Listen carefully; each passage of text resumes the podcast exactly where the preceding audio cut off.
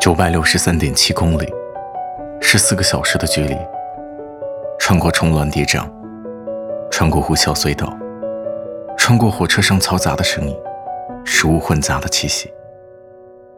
头发由于长时间的密闭开始油腻，脸上起了一层皮脂，耳朵重复着耳鸣的声音，嘴巴里充斥着苦味。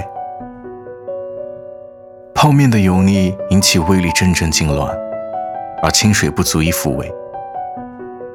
如果我就这样来到你的面前，带着一夜未眠的黑眼圈，带着心中缠绕的千般思量，带着一路的万种风光，带着为数不多的勇气，带着记忆中的我和你，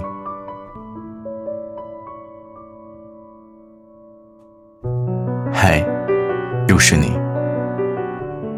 真是恨透了，每次都想要提起你，可真的忍不住给你写了一封又一封的信。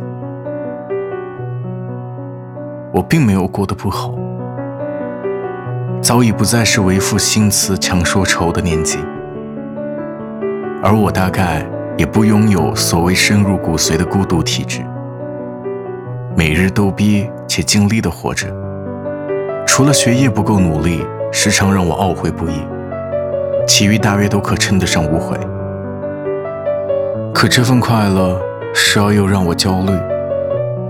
生于忧患，死于安乐，麻木且无追求的生命，让我怀疑它的意义，继而恐慌，然后从自己建造的笼子里找到破题点跳脱出来，获得一种巨大却让人无法不怀疑的满足感。这时我就会想起你。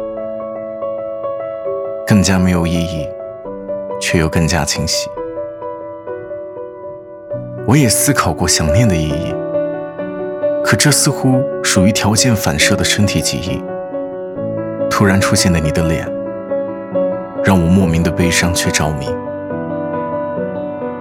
更多时候我会想，你对我来说算什么呢？久未联系的同学，关系不错的朋友。深信不疑的 soul mate，还是已经分手的前男友？可无论哪种定义，都不是现在的你。曾经沧海难为水，除却巫山不是云。